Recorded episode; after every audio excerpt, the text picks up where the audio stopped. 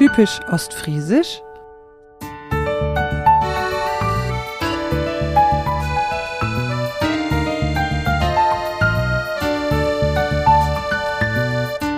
Moin und herzlich willkommen in Ostfriesland. Hier gibt es unglaublich schöne Landschaften mit grünen Wiesen und Weideflächen, Moor- und Feengebiete, das Wattenmeer, malerische kleine Städtchen, Hafen- und Feenorte, die ostfriesischen Inseln, Boseln, Tee und vieles mehr. Aber ist das alles? Und hat die ostfriesische Art der Menschen, die dort leben, wirklich etwas mit den Witzen über sie zu tun? Mein Name ist Sabine Herrmann und ich stamme aus Ostfriesland. Ich bin Lehrerin und Musikerin und verbinde meine Wurzeln mit meiner Musik. Ich bin die Schöpferin von Sangen.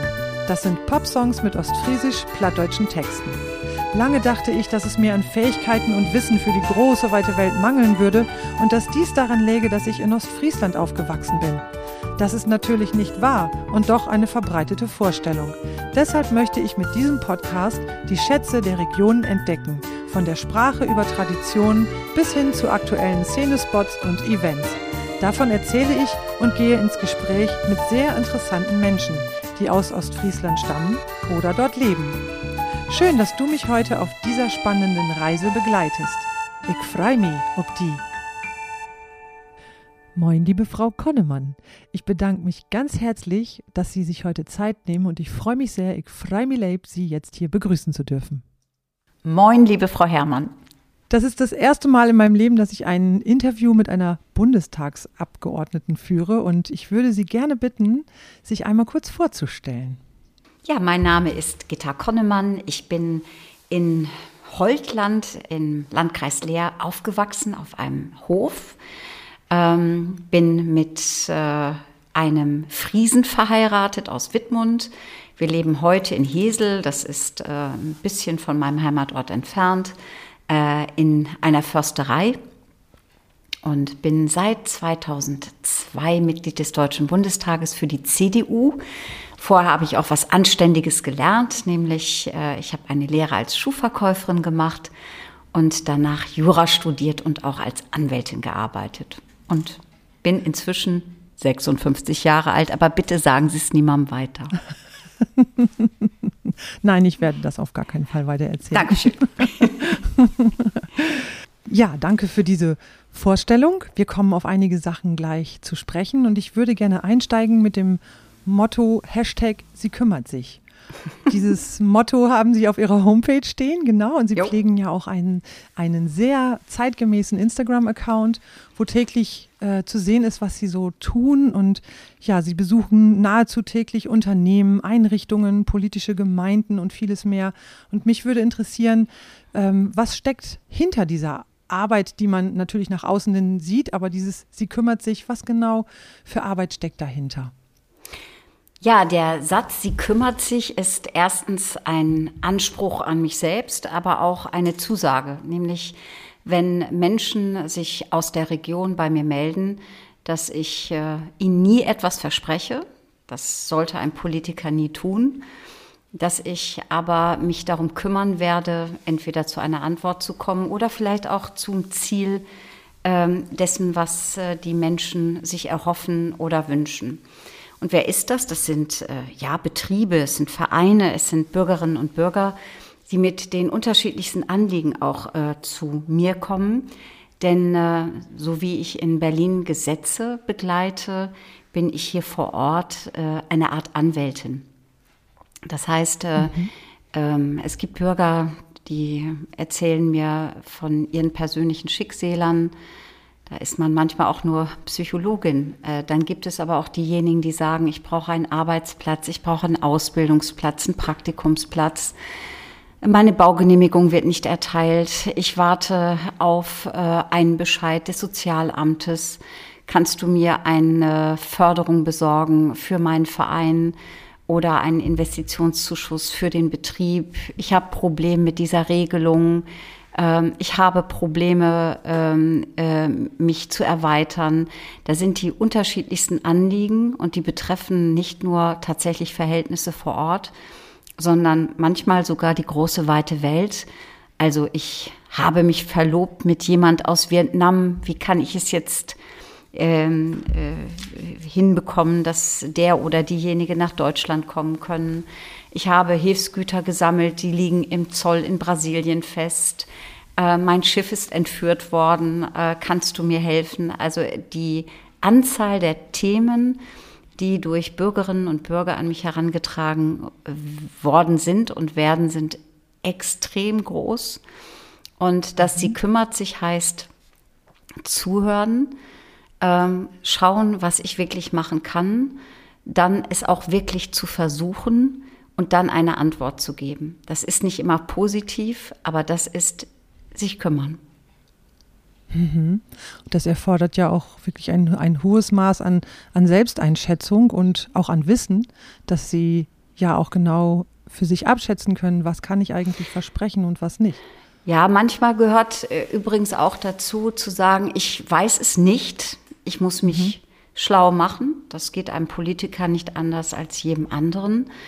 Ähm, ich finde, das steht uns auch gut an, äh, sehr demütig auch manchmal zu sagen, erstens, ich weiß es nicht oder ich weiß nicht, ob ich helfen kann oder manchmal auch, ich kann dein Problem tatsächlich nicht lösen oder aber mhm. auch, das ist schlecht gelaufen. Äh, Selbstkritik ist etwas, äh, was im politischen Alltag leider nicht so häufig gezeigt wird, wie es erforderlich wäre. Mhm.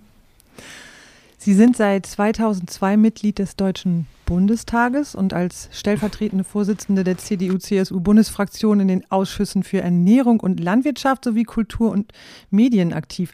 Und was waren denn eigentlich im letzten Jahr die größten Herausforderungen für Sie?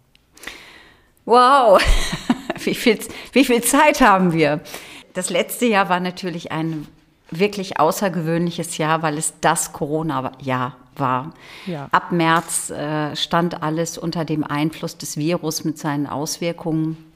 Genau. Das heißt, ähm, auch über meine Fachthemen hinweg ähm, hatte ich zu tun mit äh, Hilfen auf den Weg zu bringen, Hilfen anzupassen, äh, Gesetze anzupassen. Äh, und wir haben ja aber zig Gesetze geändert, um möglichst schnell auch ähm, äh, ja, die Situation ähm, so zu verändern, dass ähm, äh, ja auch Hilfe gewährt werden kann oder Unterstützung gewährt werden kann. Ich nenne nur ein Beispiel, Kurzarbeitergeld.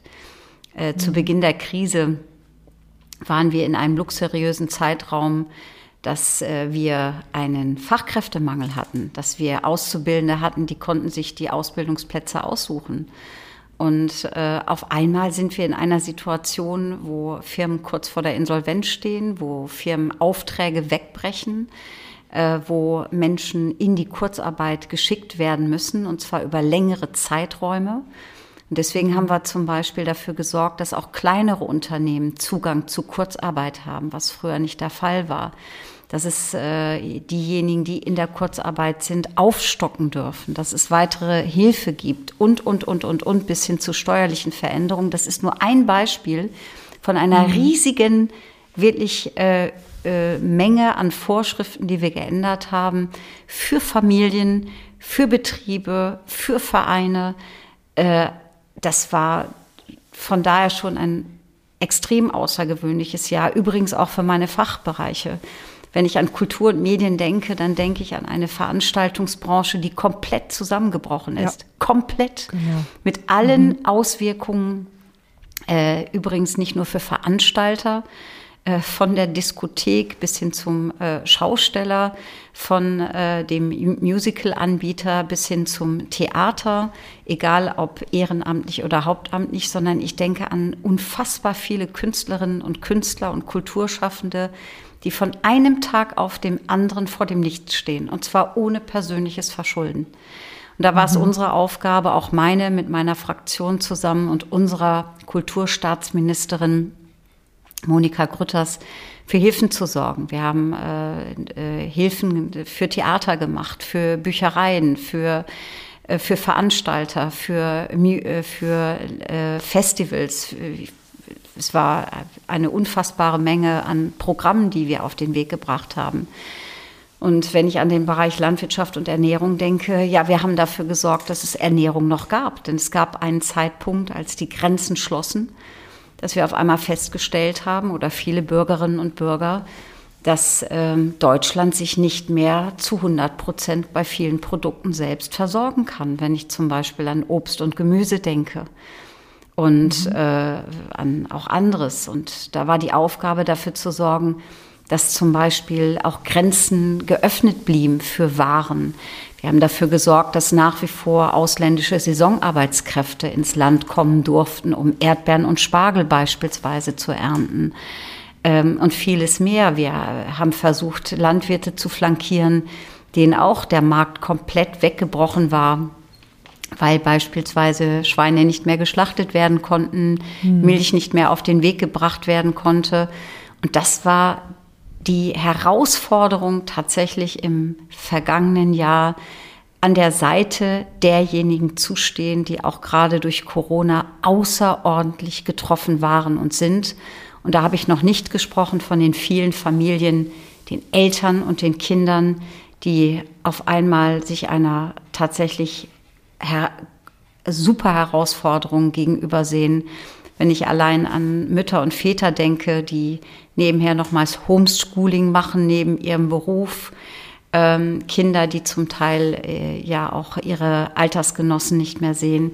Das war eine wahnsinnige Leistung aber insbesondere eben der Menschen vor Ort. Und von daher war dieses Jahr außergewöhnlich, aber es war auch außergewöhnlich festzustellen, wie nah die Menschen beieinander stehen und wie sehr sie sich unterstützen, wenn es hart auf hart kommt.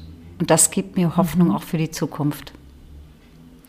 Ja, und es ist auch zu sehen, für einen selber auch wieder wahrzunehmen, wie wichtig einem die Menschen sind im, im eigenen Umfeld, ne? gerade wenn man sie ja. nicht ständig sehen kann. Und ich ja. denke auch, dass da Beziehungen auch einerseits auf die Probe gestellt, aber andererseits eben auch wieder vertieft werden konnten. Ne? Und ja. ähm, ich glaube auch, dass da ein großes Umdenken insgesamt äh, sich vollzieht gerade und stattfinden muss auch. Ne? Wir wissen alle nicht, wie es weitergeht. Genau. Dankeschön für, für diesen, ja, wahrscheinlich nur einen kleinen Einblick in, in all das, was Sie so zu tun ja, haben. Wohl wahr.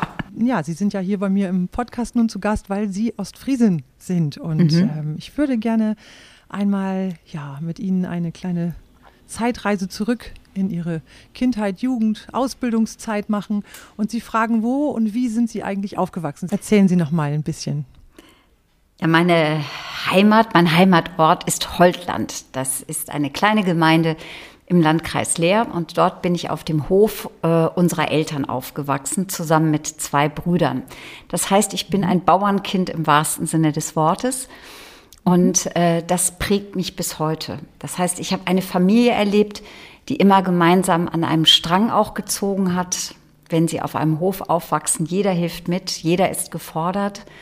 Ähm, und das, ja, das äh, hat mich, glaube ich, so stark gemacht, wie ich es heute auch bin.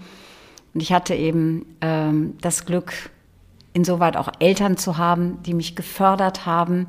Nicht finanziell, das war bei uns immer ein bisschen knapp, aber mhm. ähm, ich hatte Eltern, die unbedingt an mich glauben und mir gesagt oh. haben, du wirst alles schaffen und wir unterstützen dich bei jedem deiner Schritte. Und das ist das größte Geschenk, das Eltern ihren Kindern machen können. Und deswegen sind meine persönlichen Lebensvorbilder auch meine Eltern. Wunderbar. Das, was die Ihnen mitgegeben haben, ist vor allen Dingen viel, viel mehr wert als Geld. Jo. Genau.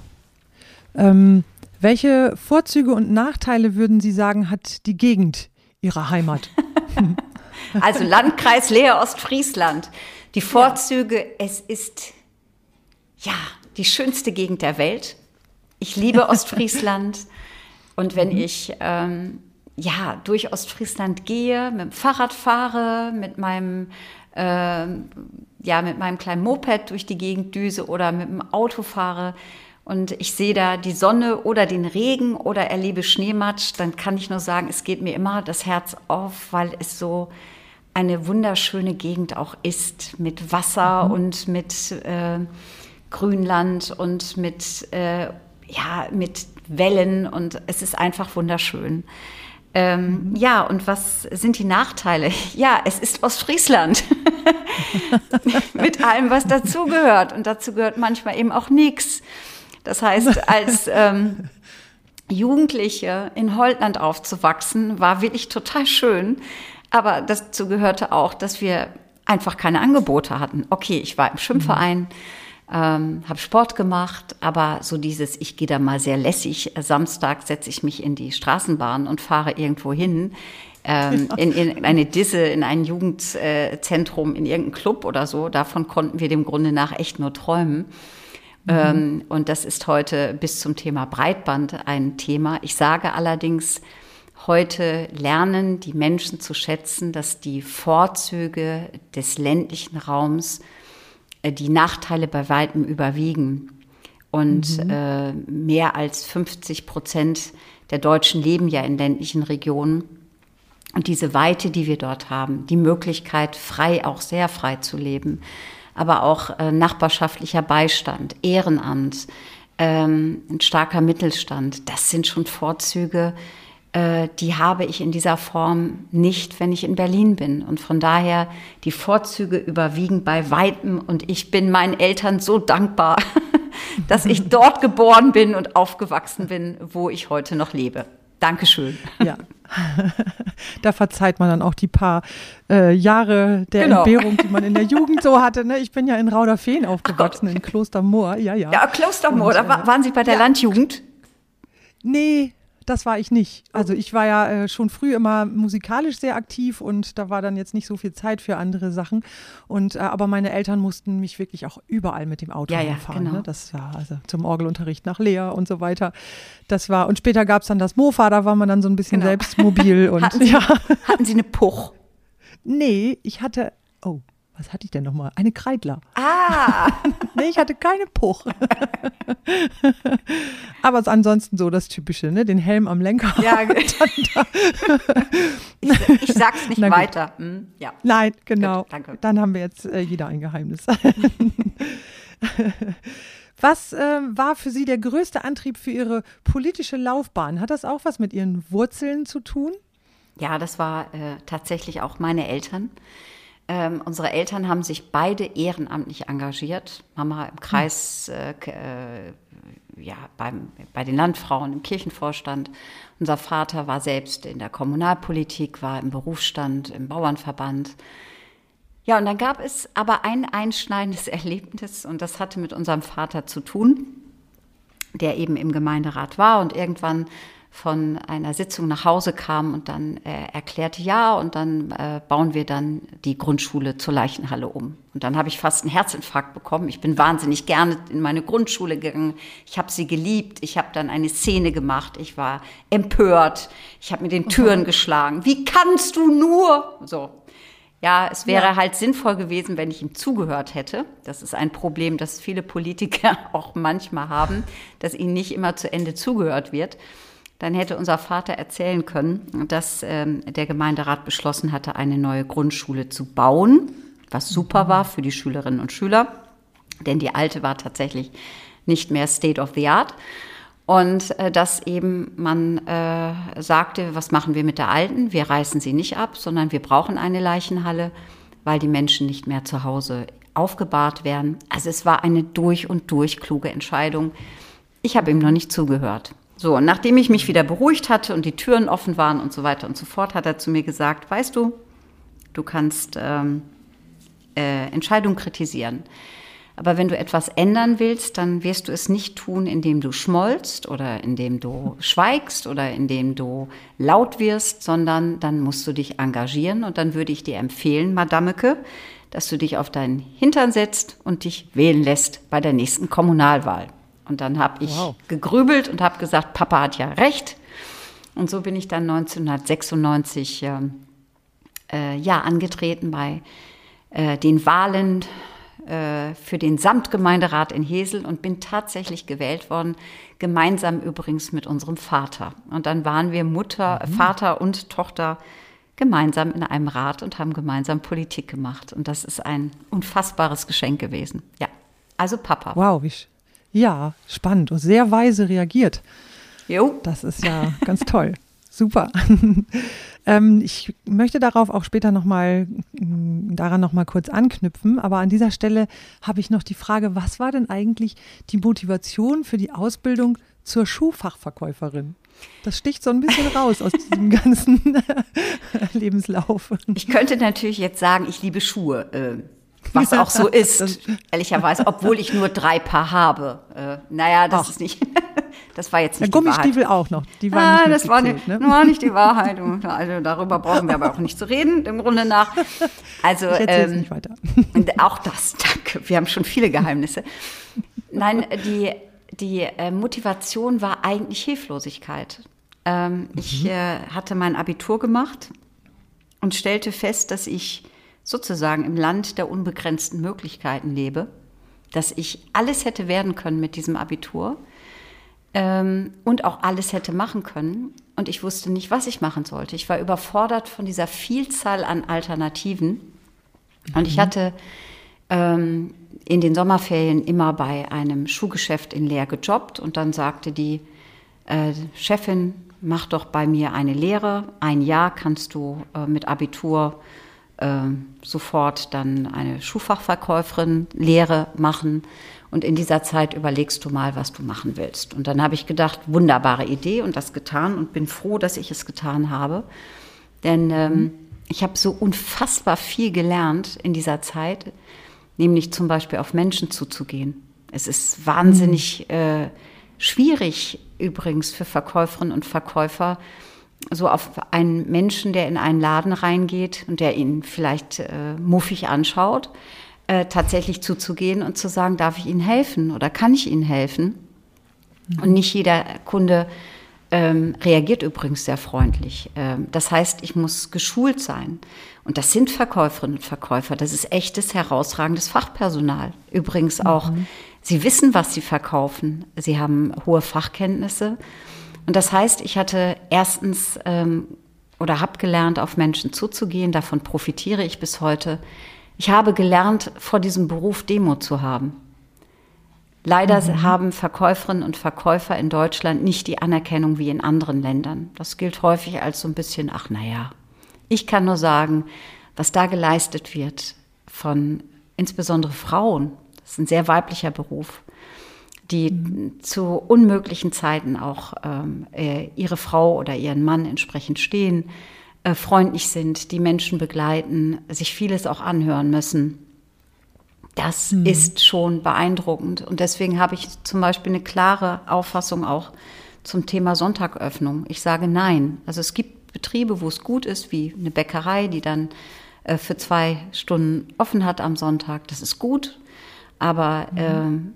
Ich finde, dass Verkäuferinnen und Verkäufer durchaus einen Sonntag verdient haben, an dem uns ja auch der liebe Gott gesagt hat, wir sollen dem Grunde nach an einem Tag ruhen. Und mhm. äh, am Ende wusste ich, was ich wollte.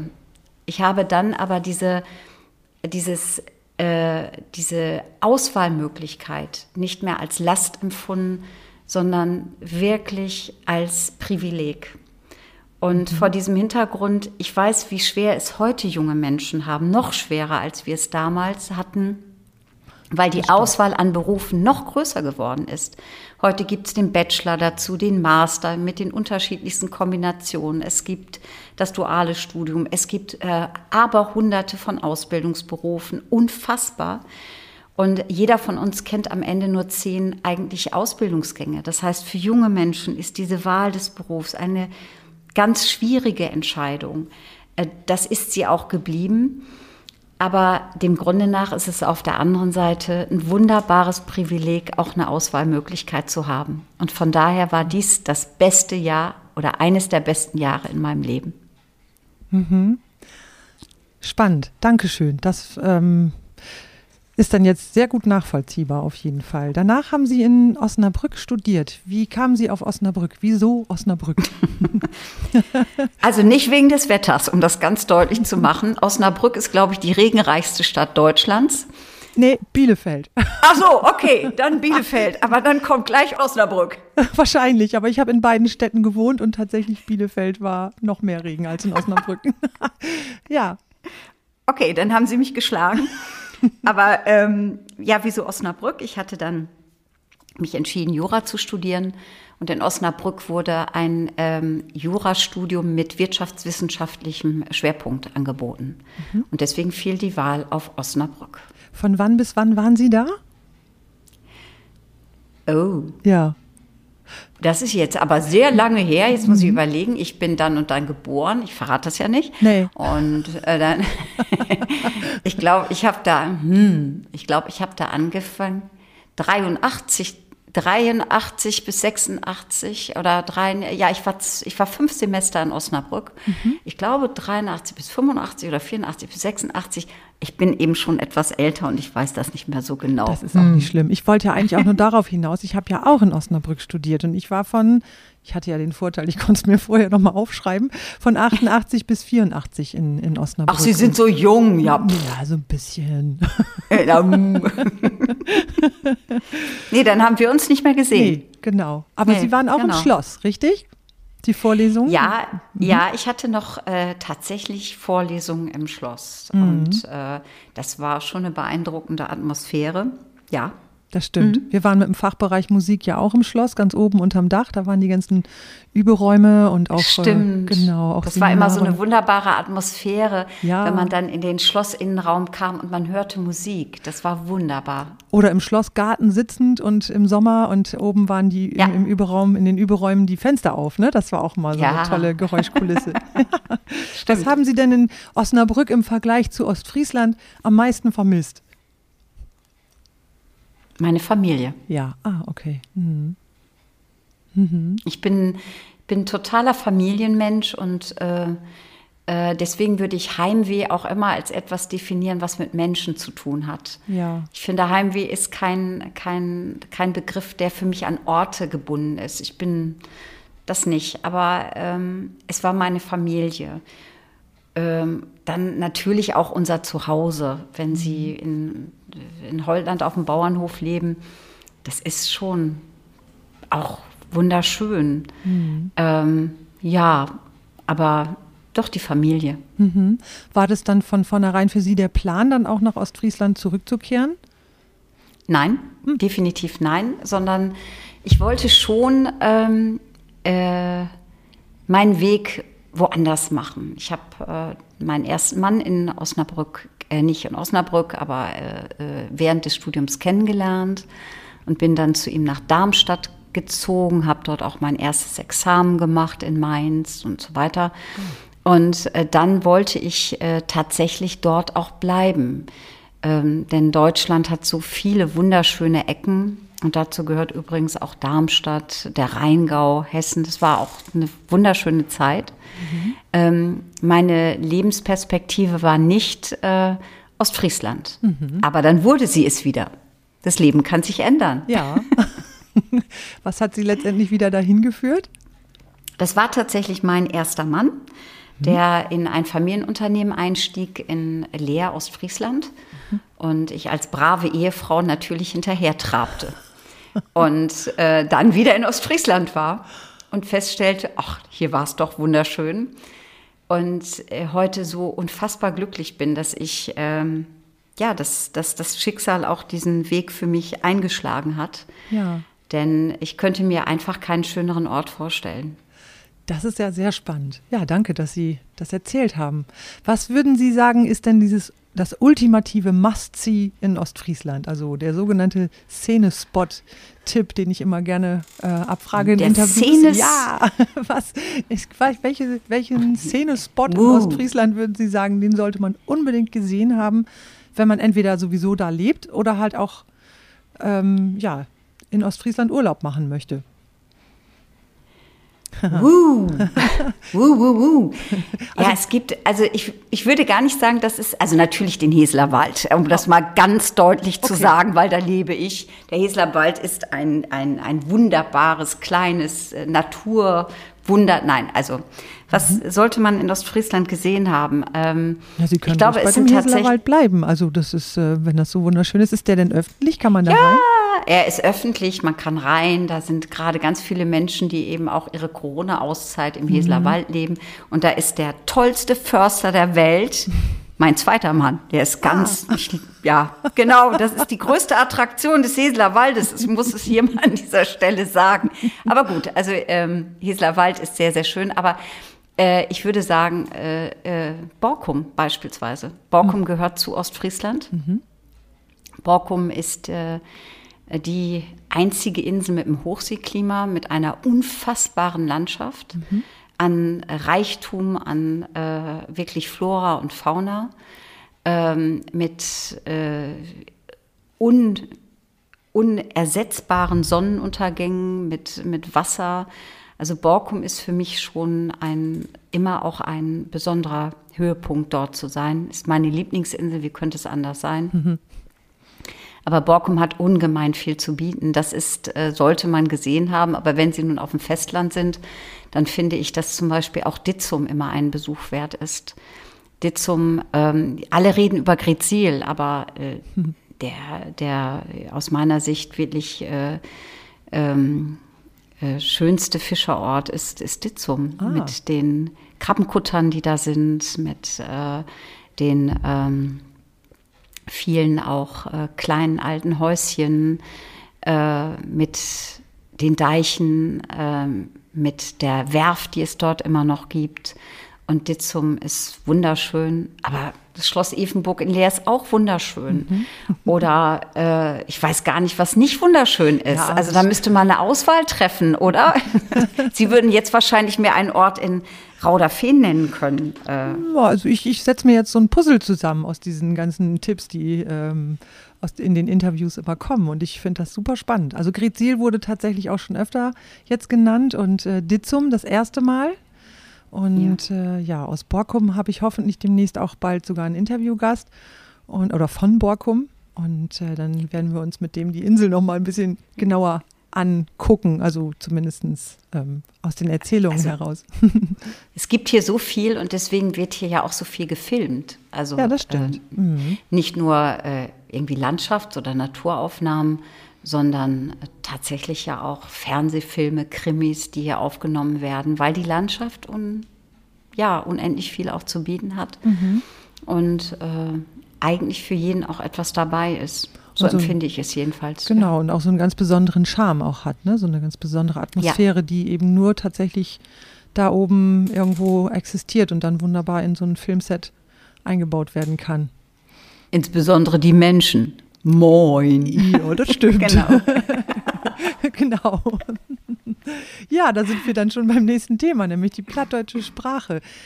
Was bedeutet Ihnen persönlich die plattdeutsche Sprache? Sie sprechen ja nun ein sehr eloquentes und lupenreines Hochdeutsch, wo man so nie auf die Idee kommen würde, dass Sie eigentlich aus Ostfriesland stammen. Wir haben ja immer gerne so ein paar, ne? ähm, ja, ich könnte, ich könnte auch breiter sprechen, ja, wenn das sein soll. aber Sie können es eben auch anders. Und äh, was bedeutet Ihnen aber die plattdeutsche Sprache? Sind Sie aufgewachsen mit Plattdeutsch? Ja und nein. Ähm, unser Vater sprach äh, bei uns zu Hause Plattdeutsch und unsere Mutter, äh, die Niederländerin ist, äh, sprach ähm, zum Teil Niederländisch. Mhm. Und dann war die äh, vereinbarte Vergleichssprache war dann Hochdeutsch. Äh, ich habe äh, eher den, bin mit meiner Mutter in das Niederländische gegangen. Unser ähm, älterer Bruder oder mein älterer, mein, mein jüngerer, aber mittlerer Bruder ist ähm, dann ins Plattdeutsche gegangen und der jüngste Bruder ist dann äh, ganz Hochdeutsch aufgezogen worden. Mhm. Ähm, deswegen spreche ich übrigens nicht richtig platt. Ich verstehe es perfekt, das ist klar. Mhm. Aber ähm, als ich probeer äh, Plattdeutsch zu proten, mhm. Eh, dan wordt het opeens Nederlands, omdat ik eh, deze taal veel beter praten kan dan Plattdeutsch. En uh, dat is, ja, das ist meine Muttertaal. Also von daher, ich verstehe es perfekt.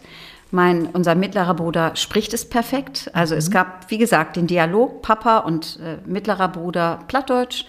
Ähm, Mama und äh, Tochter äh, häufig Niederländisch und der Rest dann mit dem jüngsten Bruder alle Deutsch. Mhm. Wir sind dreisprachig sozusagen aufgewachsen, aber da Niederländisch und Platt eben sehr verwandt sind und ich leider jetzt kein Sprachengenie bin, es gibt ja diese Menschen, die können alles und in jeder Ausprägung und mit jedem Dialekt, das kann ich nicht ähm, spreche ich äh, exzellent Niederländisch und äh, jo, mein Platt ist äh, bemitleidenswert.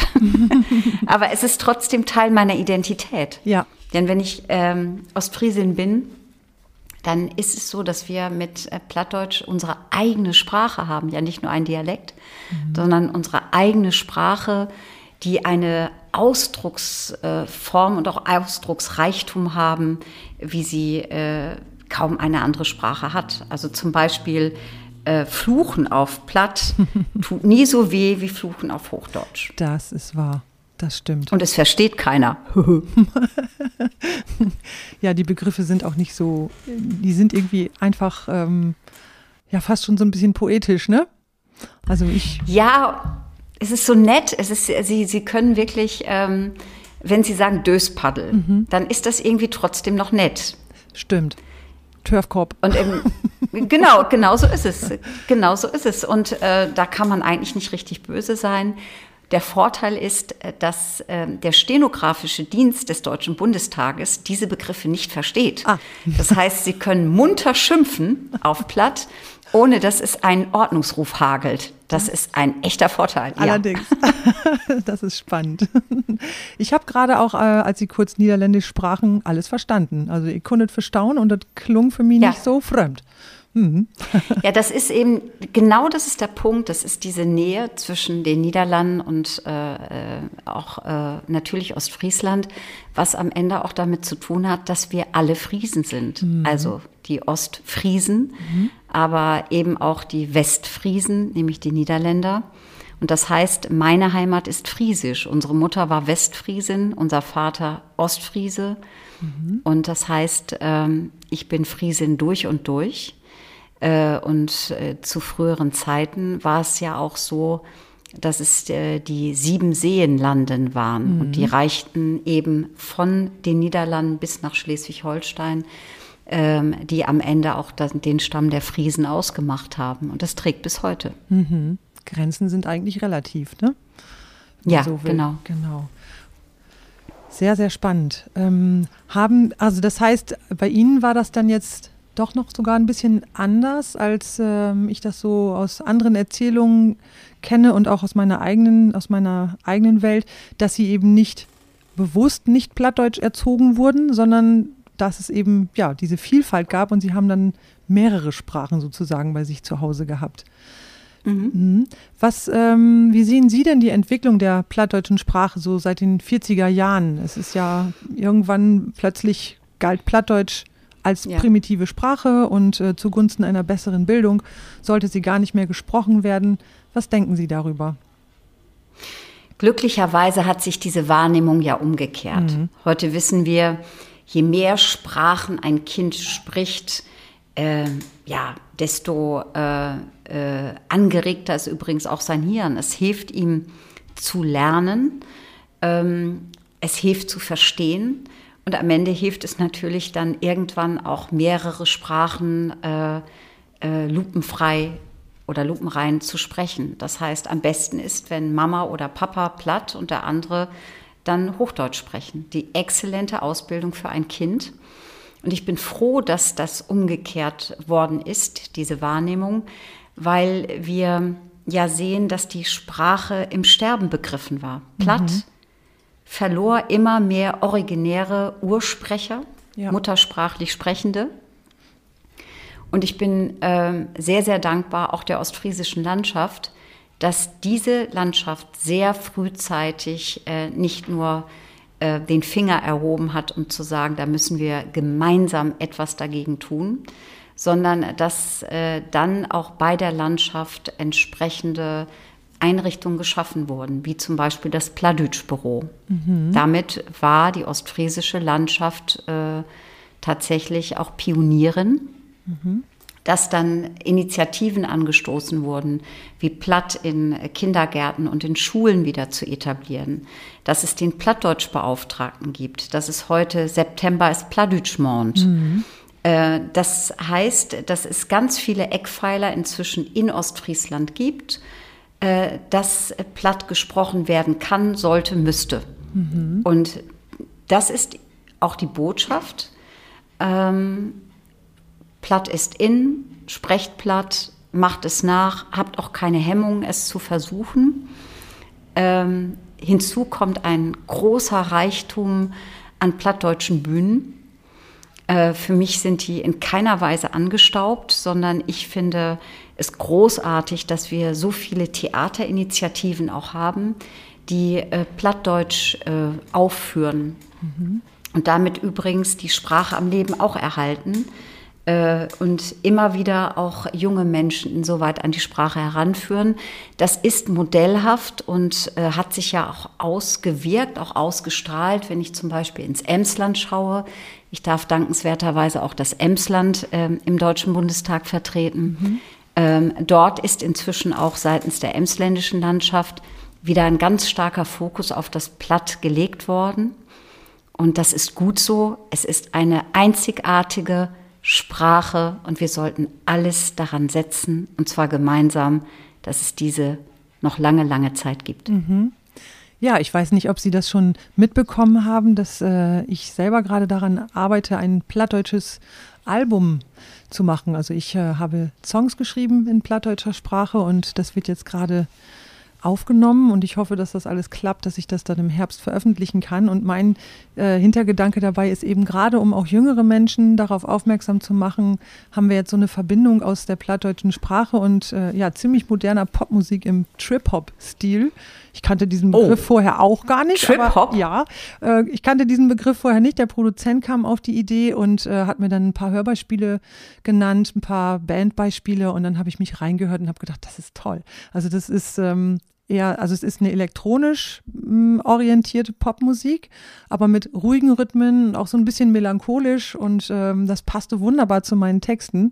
Und ich bin echt gespannt nachher, ob das funktioniert, dass man auf diesem Wege eben auch junge Menschen für diese plattdeutsche Sprache sensibilisieren kann. Ne? So, das ähm, ist so der Hintergedanke dabei. Und natürlich für mich war der Wunsch, mit der plattdeutschen Sprache was zu machen. Und da war ich dann ganz angetan von diesem Vorschlag des Produzenten. Bin gespannt, was draus Wann wird. Wann kommt die CD raus? Also ich sage Ihnen, ich werde sie mir kaufen und ich mache mir ein eigenes Ohr Aha. und dann melde ich mich. Ja, oh, das ist ja spannend. Äh, der Plan ist, dass sie im September veröffentlicht wird. Wenn alles okay. klappt, ähm, ja, sollte das auch einzuhalten sein.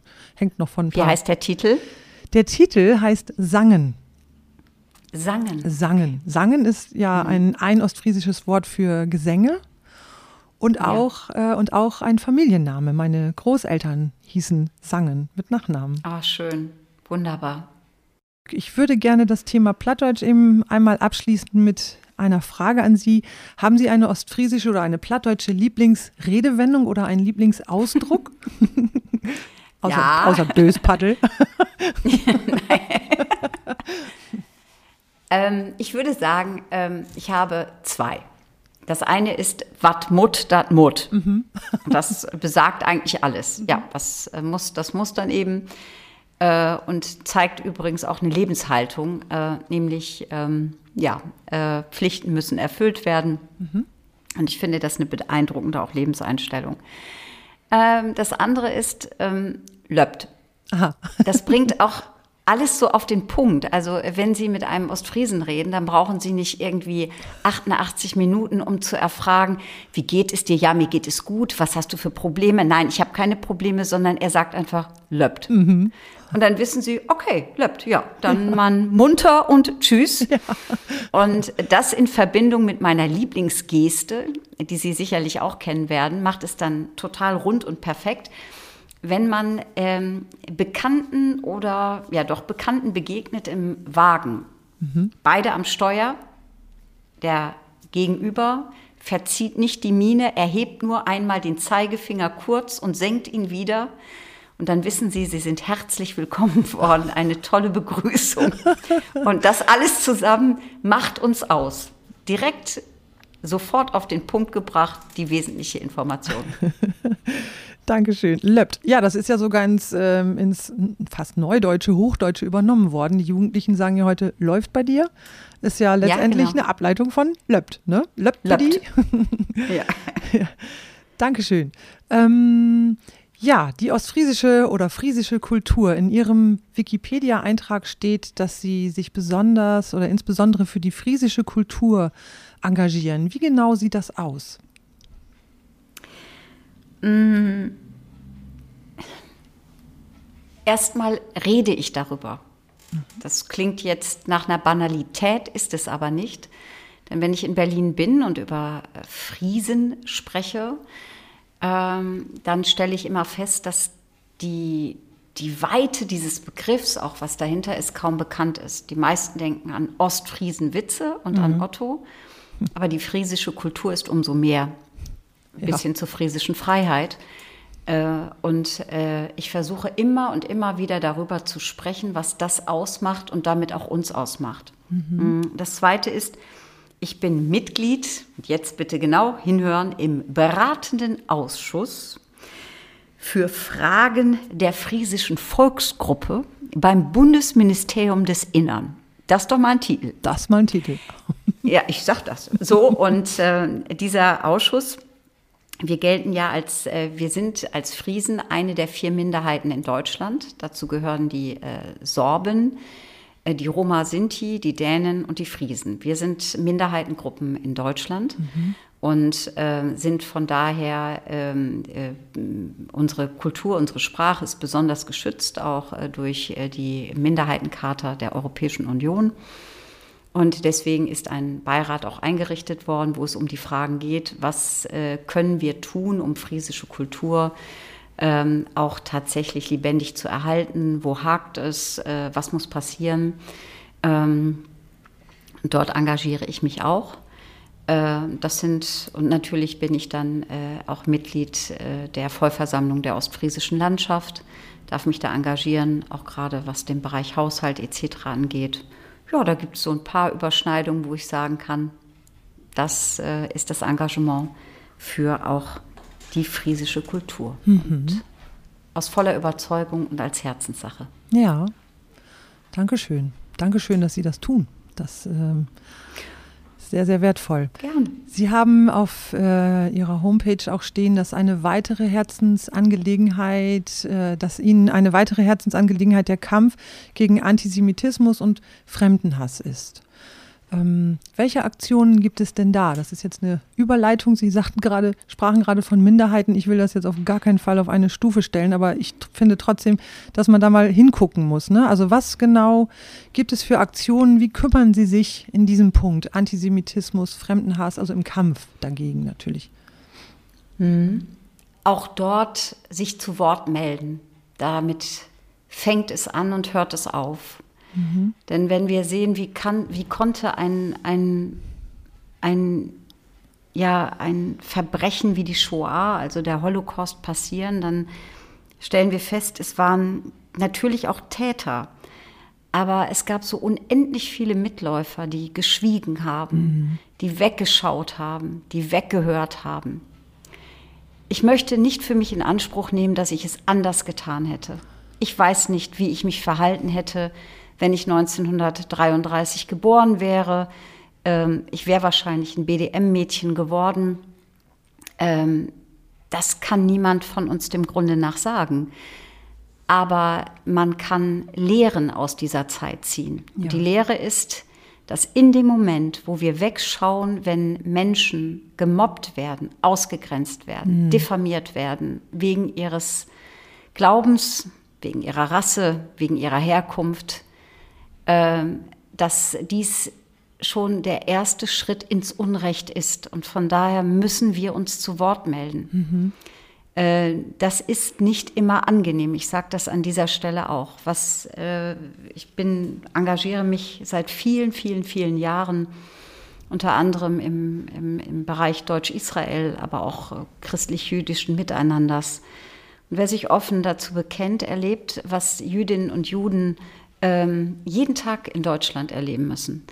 ähm, nämlich äh, auch Ausgrenzung, Beleidigung, Bedrohung, äh, dass äh, ich äh, in, in, Beiträgen in, in, als Judenhure beschimpft werde. Oh das ist äh, ja nur, nur das Geringste. Fakt ist, wenn ich sehe, dass Jüdinnen und Juden in Deutschland kein einziges Mal in ihre Kirche, in ihre Synagoge gehen können, ohne dort äh, äh, ein großes Polizeiaufgebot erleben zu müssen. Dass sie sich daran gewöhnen müssen, jüdische Kinder, dass äh, äh du Jude ein Schimpfwort mhm. auf deutschen Schulhöfen ist. Dass mhm. wir äh, erleben müssen, dass in YouTube äh, Videos kursieren mit so furchtbaren nicht nur Aussagen, äh, sondern auch Film, dann äh, ist das Realität in Deutschland. Antisemitismus ist Realität in Deutschland. Jetzt gibt es Menschen, die diesen Podcast hören werden, die deswegen sagen, ach, nicht schon wieder. Hm. Doch, schon wieder, weil mehr als 20 Prozent der Menschen in diesem Land latent antisemitisch sind. Das gehört leider zur Wahrheit dazu. Mhm.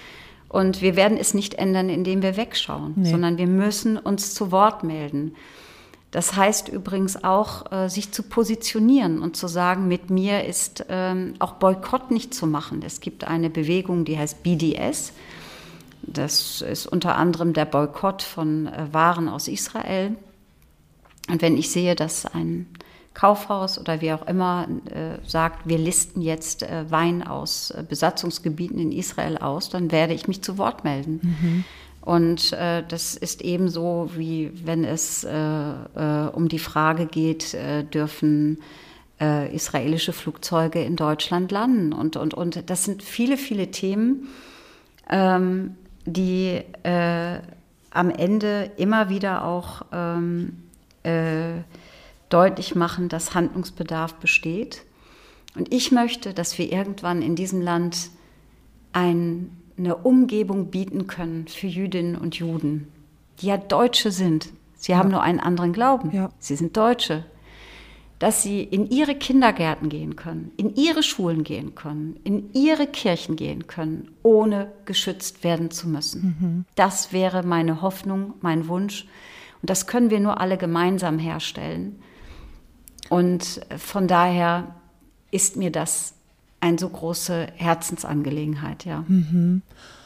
Und der Weg geht tatsächlich eben über das Wissen, also sich Wissen aneignen, hingucken, sich informieren und vor allen Dingen finde ich immer sehr wichtig, die eigene Sprache auch wirklich unter die Lupe zu nehmen. Welche Begriffe habe ich da drin, über die ich vielleicht gar nicht nachdenke, die aber vollkommen deplatziert sind und äh, die man dann auch wirklich ändern sollte. Ne? Also das ist ja, ein. Zum Beispiel der Begriff absolut der absolut äh, total, mhm. also gerade total, der totale Krieg. Das mhm. ist ein Wort, äh, das, das ist, ist äh, von Goebbels geprägt worden. Total, total, total. Das ja. sind nur Kleinigkeiten, da kann man sagen, naja, darüber kann man hinweggucken. Aber wenn ich merke, dass zum Beispiel heute wieder der Begriff Fremdarbeiter genutzt wird, mhm. da bekomme ich wirklich, da laufen mir Schauer über den Rücken. Ja. Und ähm, von Schimpfworten ganz zu schweigen. Hm. Also das mit dem Begriff total, das ist mir jetzt, also Sie würden sagen, dieses, dieses Wort sollte man an sich dann auch gar nicht mehr benutzen? Ich bin jetzt keine Wortpolizei. Also äh, ich weiß, dass manche Begriffe auch ihre äh, Bedeutung verloren haben hm. oder verändert haben. Für mich ist es eben ein Begriff, den ich sofort äh, ja, verbinde mit äh, Nationalsozialisten. Ja. Und so gibt es andere Begriffe, die übrigens heute sehr bewusst auch eingeführt werden, ähm, zum Beispiel von der AfD im Deutschen Bundestag. Mhm.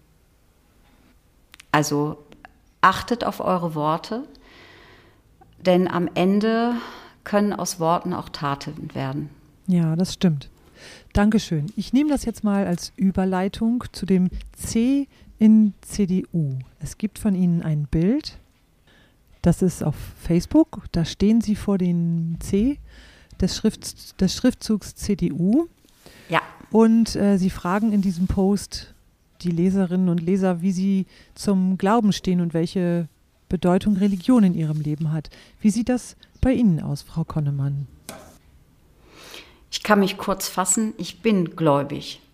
Und äh, Religion spielt insoweit eine Rolle in meinem Leben, als ich ähm, versuche, äh, Toleranz gegenüber allen anderen Religionen zu leben, mhm. wie ich es mir auch für meine Religion wünsche. Ich bin Christin. Mhm. Zur Realität gehört leider auch, dass aber 100 Millionen Christen auf der Welt verfolgt werden. Es gibt Länder, in denen allein der Besitz einer Bibel sofort zu einem Todesurteil führt. Mhm.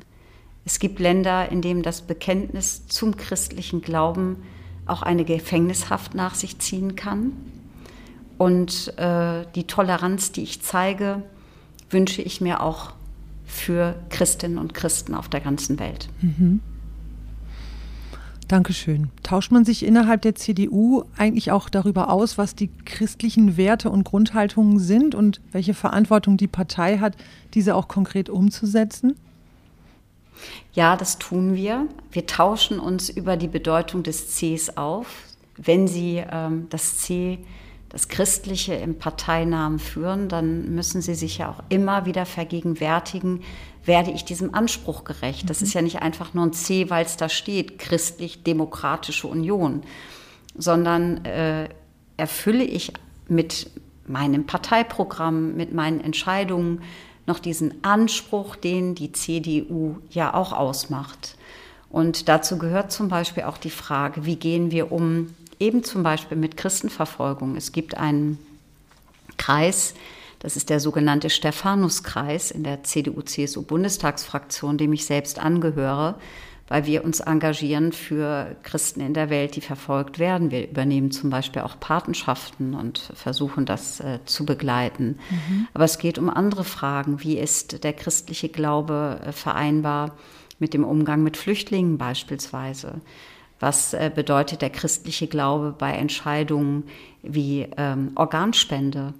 Ähm, äh, dass die Auseinandersetzung mit dem Glauben äh, ist immer auch eine ethische Auseinandersetzung mhm. und deswegen äh, immer auch von besonderem Gewicht in und für die Politik.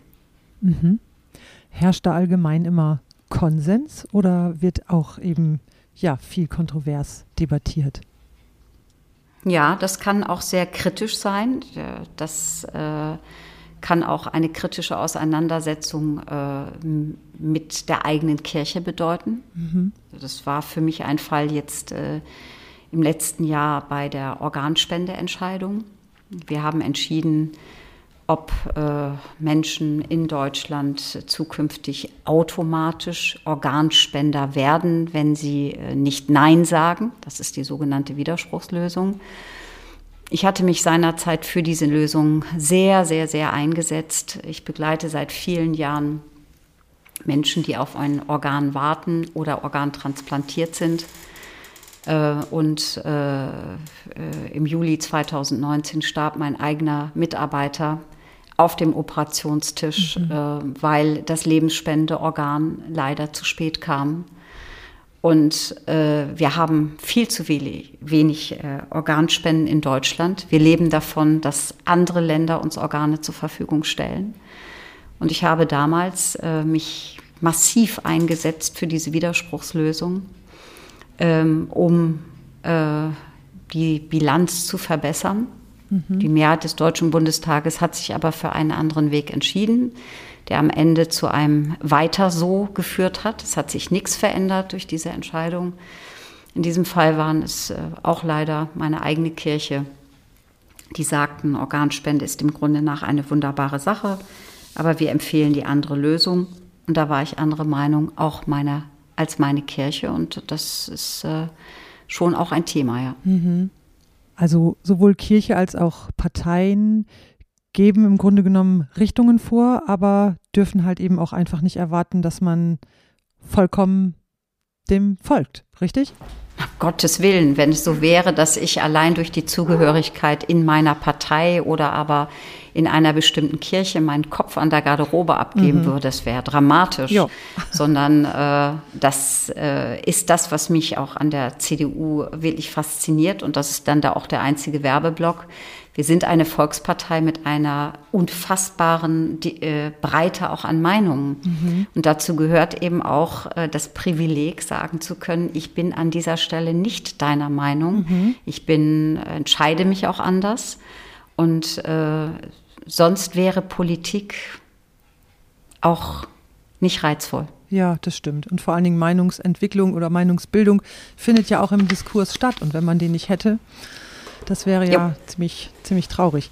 Ähm, ja, mit dem Blick auf die Uhr hm, möchte ich jetzt an der Stelle gerne zu dem Thema Freiheit zurückkommen. Sie sagten, hatten das vorhin schon mehrmals angedeutet, das Thema friesische Freiheit ähm, geht ja auch zurück auf die politische Unabhängigkeit der friesischen Seelande des mittelalterlichen Obstalsboom-Bundes und wird ja. also heute immer noch gerne zitiert.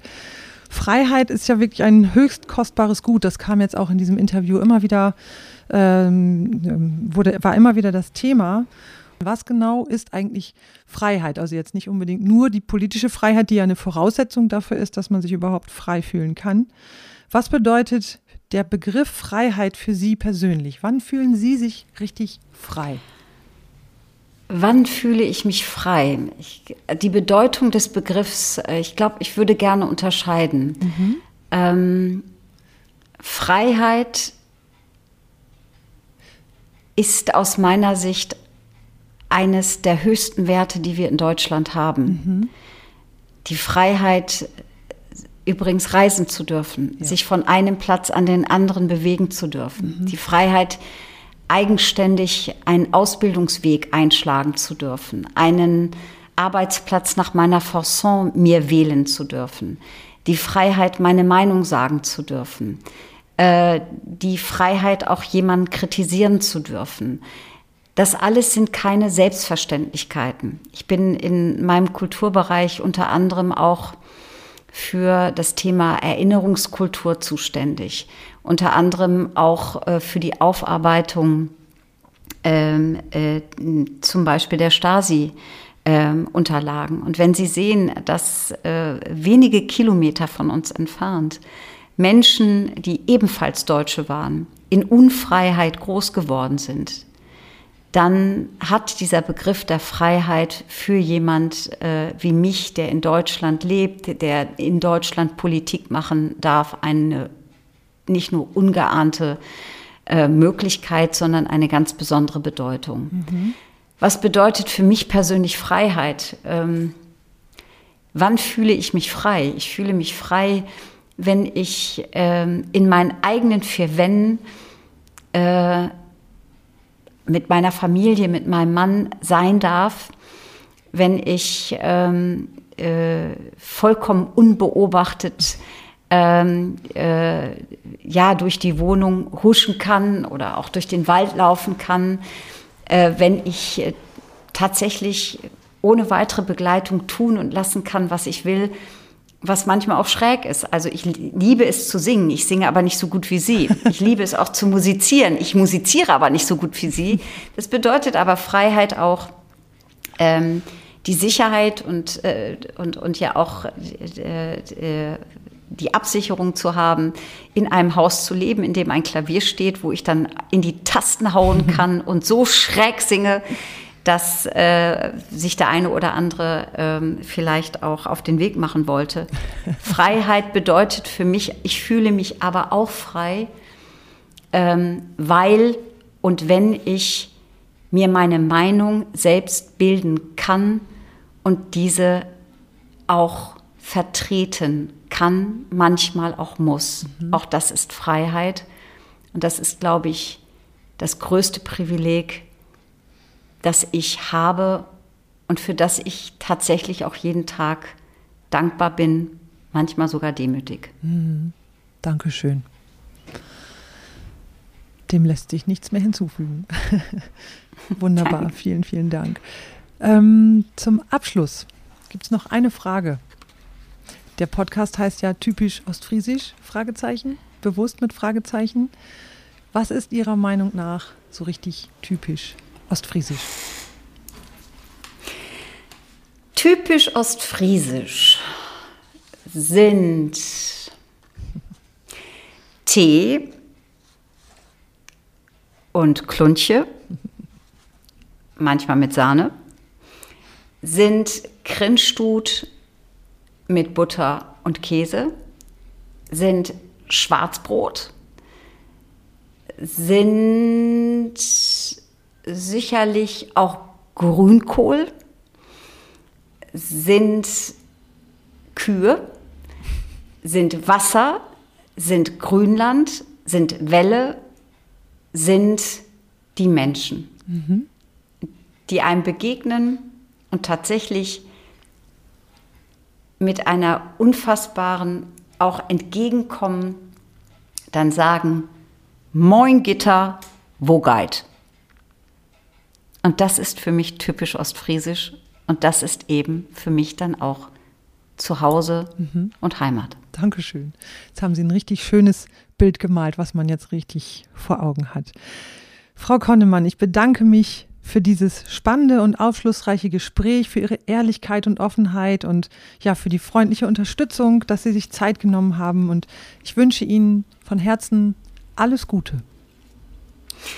Das wünsche ich Ihnen auch, liebe Frau Herrmann, und ich freue mich auf Ihre CD Sangen. Und für dich, liebe Hörerin oder lieber Hörer, kommen jetzt ein herzliches Dankeschön und ein paar kurze Infos. Fragen oder Ideen zu diesem Podcast, die du mitteilen möchtest, kannst du mir gerne schreiben. Wenn dir diese Episode gefallen hat, kannst du den Podcast auf iTunes bewerten oder ihn über die sozialen Netzwerke teilen. Dadurch wird er für andere sichtbar. Über das Erscheinungsdatum der nächsten Episode sowie über Neuigkeiten und Hintergründe zu meinen plattdeutschen Sangen informiere ich in meinem Newsletter Nähe Post, der circa alle drei bis vier Wochen erscheint. Auf meiner Internetseite findest du das Anmeldeformular dafür sowie Kontaktmöglichkeiten www.sabinehermann.com. Hermann mit einem R. Und selbstverständlich findest du mich auch auf YouTube, Instagram, Facebook, Spotify und Co. In diesem Sinne, Kummi bold wat now. Ich freu mich ob die.